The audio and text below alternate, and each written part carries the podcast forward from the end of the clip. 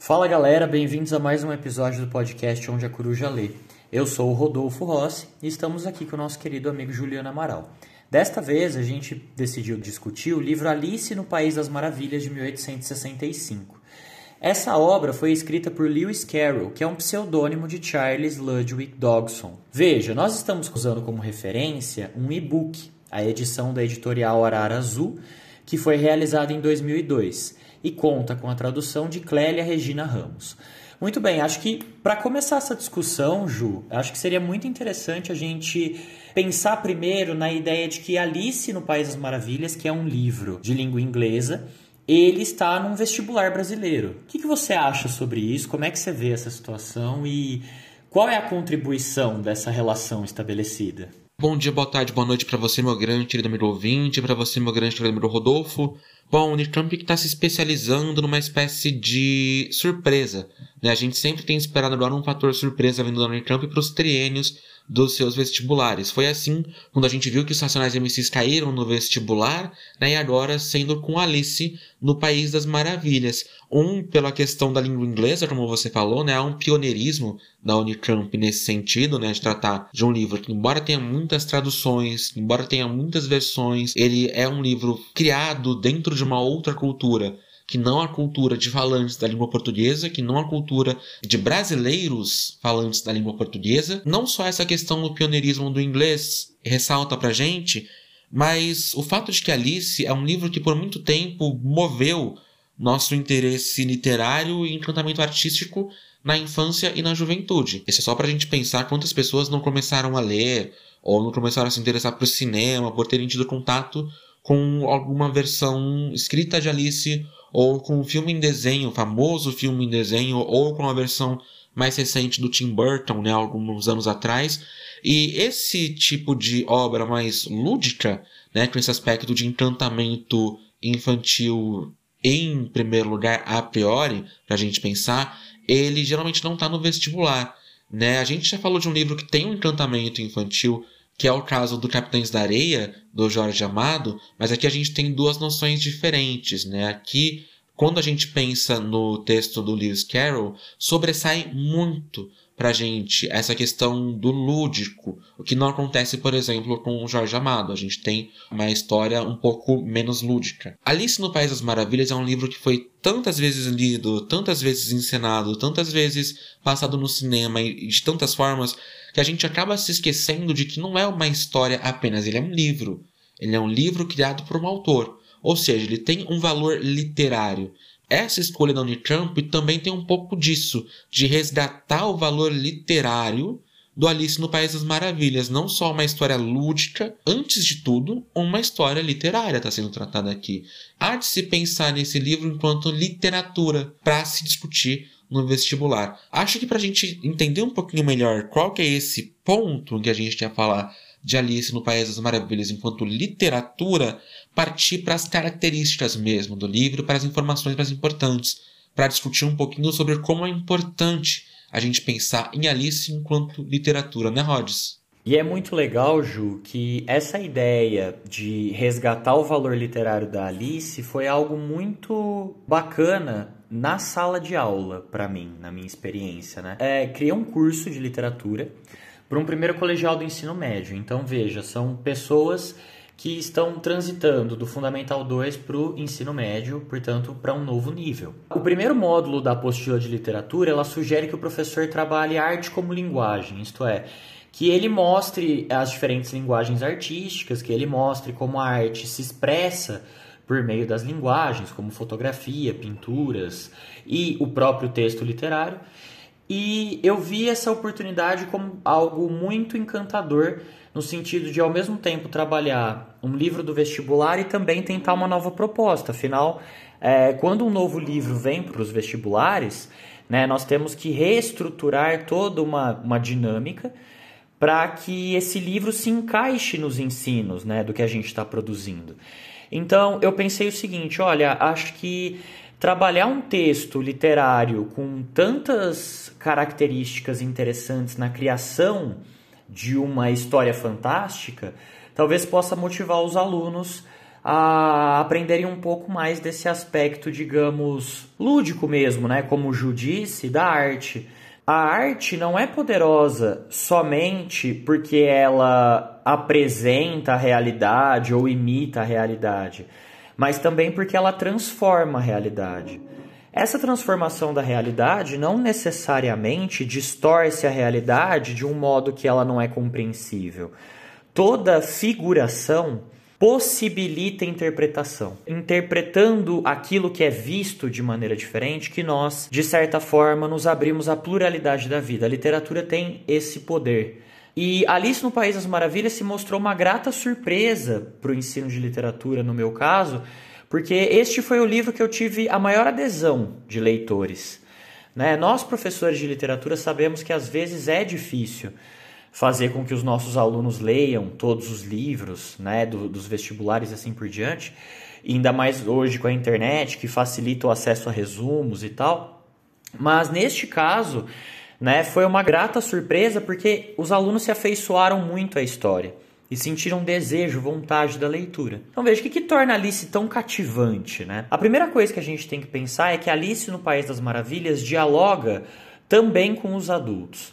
Ele mostra a importância da infância. Veja, Alice no País das Maravilhas, um livro escrito em 1865, de certa forma preconiza uma série de debates é, que marcam, por exemplo, as teorias freudianas. Ele vai mostrar, de certa forma, que a infância é a idade do autoconhecimento. É nela que a gente, de certa forma, começa a perceber o mundo que nos cerca. Alice vai para um país das maravilhas, pois é a maneira dela de enxergar de certa forma, algumas questões da realidade. Por meio do olhar da criança, figura essa realidade e aos poucos decodifica ela.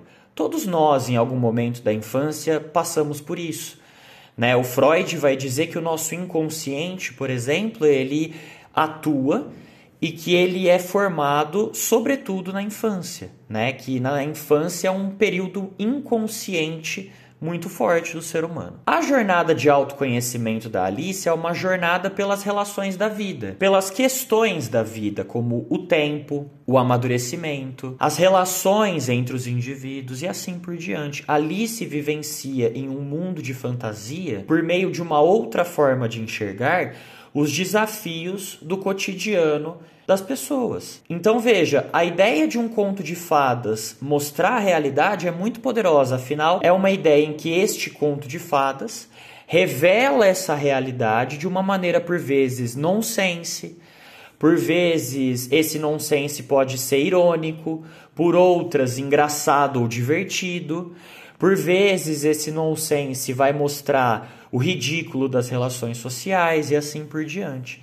E o mundo onírico que pressupomos pertencer à criança, porque a criança brinca, a criança imagina, a criança pensa que o chão é lava e pula de um sofá para o outro, mas não é só da criança, é também nosso, né? E a Alice vai mostrar muito de que esse mundo onírico nos pertence também. Ela é uma estrutura linguística plural, multifacetada, o que torna ainda o texto ainda mais interessante, porque Vejam só, se eu estou falando da criança, por que não usar diversas linguagens que constituem o imaginário do ser humano?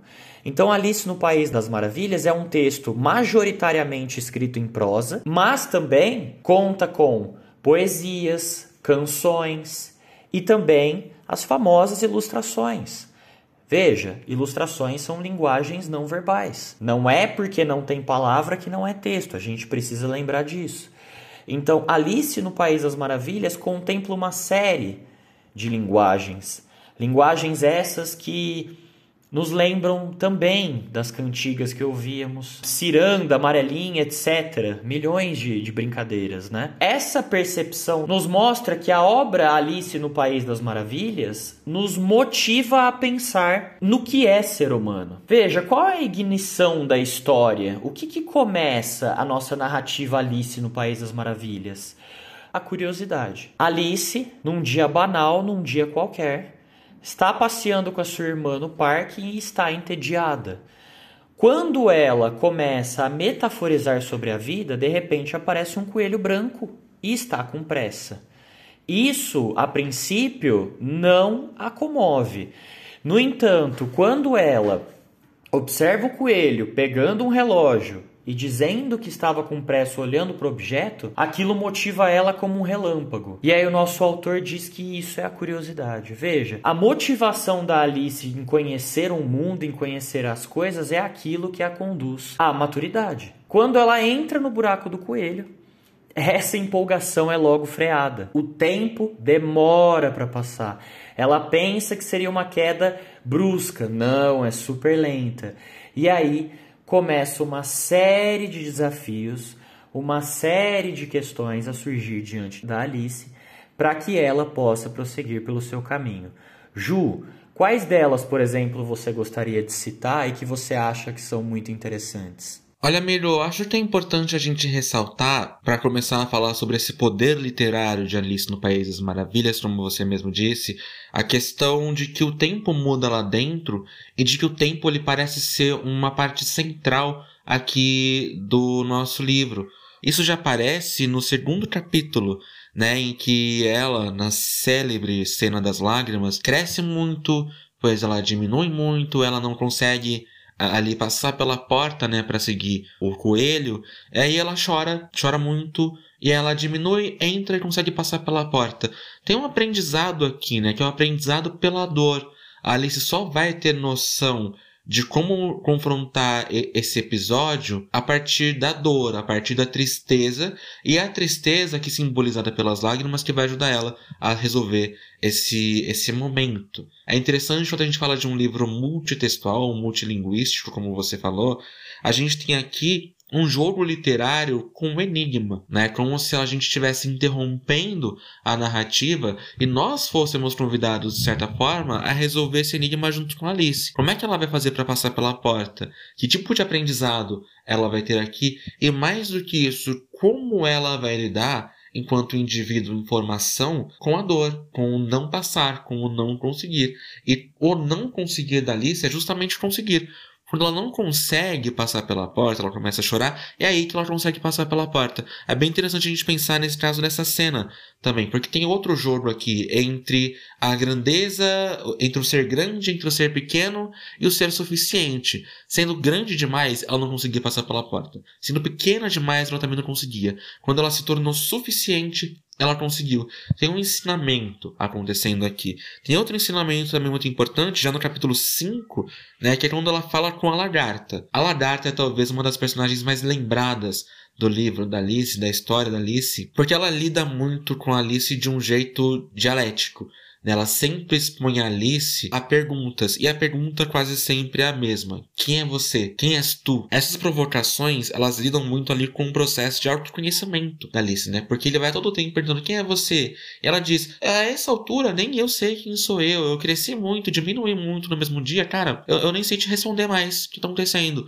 E isso dialoga muito com quem nós somos, né? Há essa, essa noção de que a gente tem que ter uma resposta pronta para quem nós somos. Às vezes isso não é possível. Nós somos seres em construção e eterna mudança. E isso vai acontecer aqui com Alice. Ela muda muito ao longo desse processo, a ponto de que ela chega, ó, eu não, eu não consigo te responder quem sou eu, né? E aí a gente fala também mais uma vez do episódio da lagarta, porque ele vai voltar na questão do tempo. Né, o tempo, como eu já falei, ele é extremamente importante para a gente entender a Alice no País das Maravilhas. Não só porque ele é lento na narrativa, mas porque ele avança numa velocidade em que Alice muda muito constantemente. Percebam como é paradoxal. O tempo ele é lento, mas a gente percebe uma Alice em constante mudança em relação a ele. Então, o poder do tempo aqui no diálogo com a lagarta se refere à forma como a lagarta, em dada parte, ela fala com a Alice sobre a questão dos tamanhos, né? Porque acaba sendo uma pauta. E a lagarta fala: Não, uh, você é pequenininha, você tem só 8 centímetros,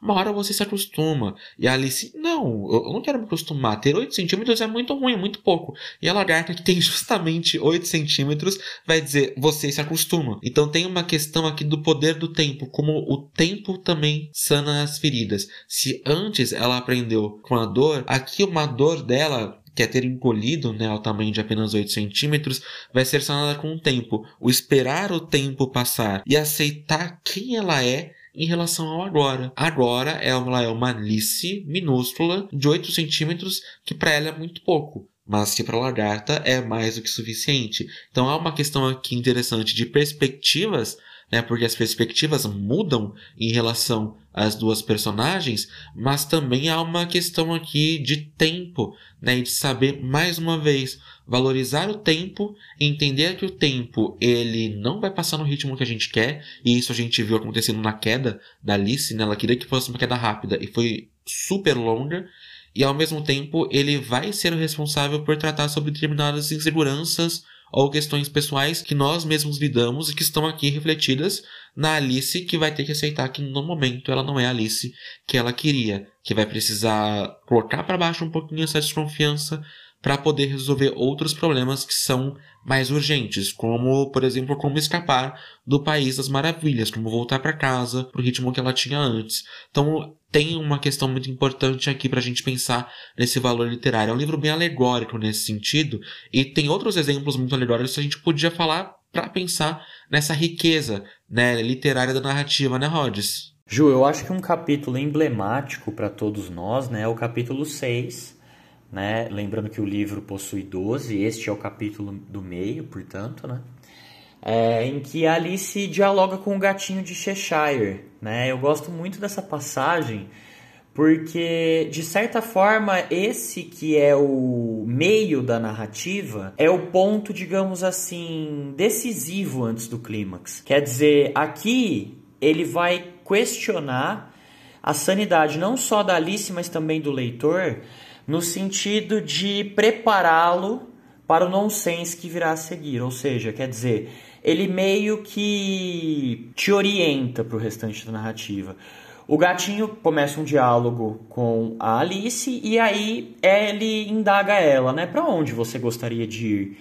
E ela responde: Olha, não me importo muito para onde ir. E ele fala: Não importa então o caminho que você escolher. E ela diz, contanto que dê alguma coisa. Veja, eles de certa forma fazem um jogo de dois em que há várias possibilidades, ou, falando em caminhos, uma encruzilhada. Nessa encruzilhada, nesse jogo estabelecido pela linguagem, a Alice vai então pedir para ele apontar alguns lugares para ela. E ele apontará um onde vive o chapeleiro e o outro onde vive a lebre de março, que muitos aqui já sabem que são lá, né, Lelé da Cuca. E ela vai perguntar assim: olha cara, você só tá apontando para mim gente maluca, eu não quero encontrar gente louca, né? E aí o gato diz, né, talvez o, a oração mais emblemática né, do, do livro, que é nós todos somos malucos aqui. Eu sou louco e você é louca. Veja, quando ele fala isso para ela, ela não entende a princípio. E aí ele dá uma espécie de exemplo em que há uma comparação entre um gato e um cachorro. Ele diz o seguinte: olha, o cachorro, quando está feliz, ele abana o rabinho. Eu, como sou um gato, quando eu estou triste, eu não abano o rabo. Eu rosno. É o contrário do cachorro. E por isso eu sou louco. Alice questiona, fala: olha, eu acho que isso é ronronar e não rosnar, mas de certo modo o recado está dado. Louco ou ser louco é um ponto de vista. Isso quer dizer que para um gato agir como um cão é loucura. No entanto, o contrário também é verdadeiro. Se estamos numa terra de loucos em que cada um tem uma opinião e que cada um age de uma maneira, negar isso é negar a realidade. Veja, há uma transformação aqui. Nós acabamos de perceber por meio do nonsense o que é o sense, ou seja, o sentido da coisa. De certa forma, nós queremos encontrar espelho no outro, que todo mundo seja igual. No entanto, nós e a Alice aqui acabamos de aprender que isso não passa de um ponto de vista e que, portanto, a loucura ela depende de uma opinião. Isso vai ser de certa forma um gatilho para a discussão que ocorre com o chapeleiro maluco e a lebre de março no chá. No capítulo seguinte, nós temos o famoso, famigerado encontro em que eles decidem tomar um chá a lá ingleses. A troca entre os participantes, a conversa entre eles não é nada amistosa. Um oferece algo e o outro se sente ofendido. Retruca e retruca. É um jogo de troca de ofensas. Veja, nós estamos diante de um chá inglês. No entanto, nos tempos de hoje, poderíamos adaptar dizendo que este chá inglês está sem filtro. O que o livro está denunciando é aquilo que nós gostaríamos de falar, ou que algumas pessoas gostariam de falar na cara uma das outras, mas que a polidez não permite, que os bons costumes, que a boa moral não permite. Ou seja, há uma ironia ácida na festa do chapeleiro maluco, uma ironia com os costumes ingleses.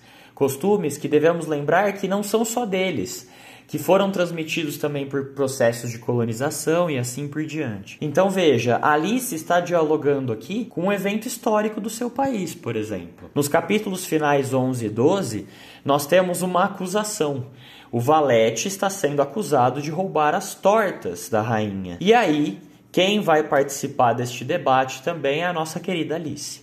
Quando ela chega no debate, nós já temos um poeminha que é a prova do crime. Ele diz o seguinte: A rainha de copas fez algumas tortas em um dia de verão. O valete de copas roubou todas elas e levou embora sem hesitação.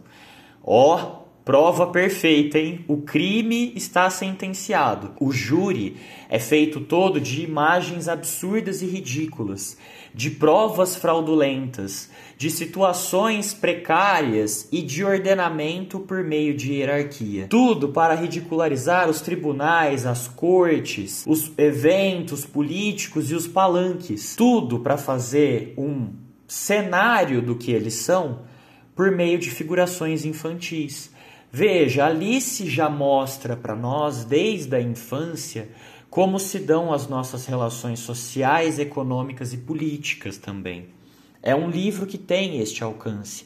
E ele o faz por meio de abstrações e figurações, como eu disse anteriormente. Então, tudo isso constrói este imaginário que torna, de certa forma, a linguagem de Alice uma linguagem universal dos tempos modernos. Quando a Alice, por exemplo, é questionada no tribunal sobre o que ela sabe do caso, ela é honesta, ela diz: Eu não sei nada. O rei insiste: Nada de nada, e ela diz: Nada de nada. No entanto, o júri não sabe o que faz com a informação porque o rei diz que isso é muito importante. Ou seja, é nada importante ou é muito importante? É importante ou desimportante? Eles não sabem. Alguns escrevem que é importante e outros que é desimportante. E tá tudo certo. Veja, a ironia, o humor da cena mostra que o nonsense às vezes faz bastante sentido, como eu falei anteriormente. No último capítulo, a Alice, ela se vê confrontada por uma decisão da rainha, uma confrontação moral. A rainha diz que primeiro deve ser dada a sentença para depois o veredito. E a Alice diz que isso é um disparate, um absurdo e começa a voltar ao seu tamanho original. Neste momento, as cartas voam e Alice acorda. Acordando, ela finalmente reencontra sua irmã. A partir deste ponto, a narrativa mostra o ponto de vista da irmã da Alice, que já é uma adulta. E ela começa a imaginar a irmãzinha como uma mulher crescida. E mesmo já crescida, essa mulher, na sua maturidade, seria simples e afetuosa, como na infância. A partir desta maturidade, estaria cercada de crianças para contar histórias a essas crianças. Essa ideia de contar histórias parece muito interessante, né, Ju? Porque, de certa forma, ela tá atrelada ao universo da criança, né? Mas não é só isso, certo? Rhodes, é importante a gente lembrar um pouco que nesse final ele ressalta um pouco a própria ideia do narrador, né, que é algo extremamente importante para a vida infantil, na manutenção desse imaginário infantil, né, a presença do narrador enquanto um contador de histórias, enquanto uma pessoa que está em processo de formação e vai chegar numa idade adulta.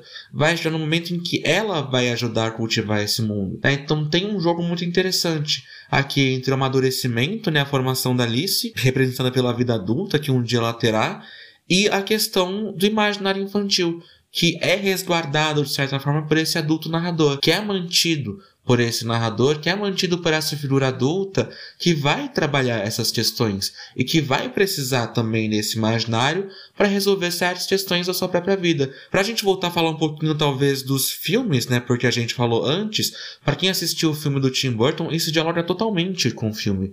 Porque, muito embora seja a história com as mesmas personagens principais, a gente tem a lagarta, a gente tem o gato, a situação muda. Quando Alice se encontra no País das Maravilhas no filme do Tim Burton, a gente vê uma Alice que não é mais aquela criança, que passou por aquele processo de amadurecimento.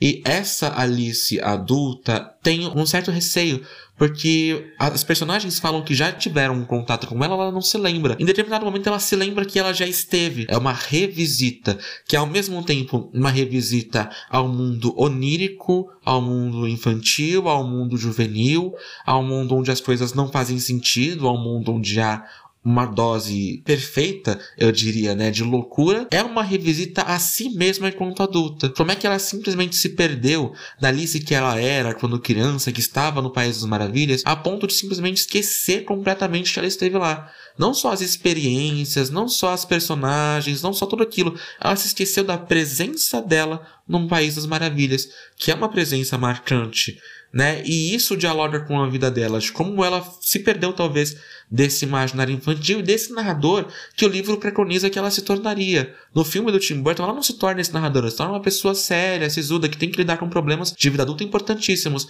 E ela é convidada a lidar com esses problemas novamente, para entender que muitos desses problemas que ela está lidando enquanto adulta tiveram um background quando ela era uma criança quando ela estava nesse mundo onírico e como no mundo onírico ela percebeu esses desajustes da vida adulta, da vida cotidiana, da vida citadina em relação direta, a vida nua e crua, as relações nua e cruas que você falou, a questão do aprendizado pela dor, a valorização do tempo, tudo isso tá ali e adormeceu de certa forma. Então é interessante a gente pensar nesse final do livro e trazer um pouquinho do filme, né, que faz mudanças na narrativa, a gente sabe que elas acontecem, mas que é uma adaptação para falar nas adaptações que a gente falou quando a gente falou de Seed Field, né? Porque ele vai de certa forma dar uma espécie de resolvida nessa questão da vida adulta que é exposta pelo Lewis Carroll no final. Um dia Alice vai crescer e ela vai contar essas histórias. Bom, o que vai acontecer se ela simplesmente crescer e não contar essas histórias? A gente vê isso no filme.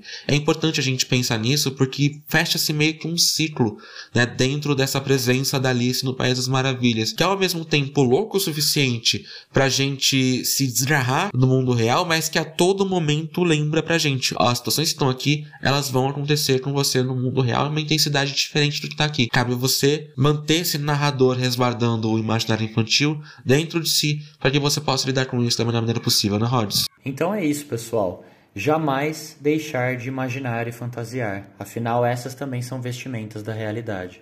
Obrigado por participarem deste episódio e até a próxima. Tchau, tchau.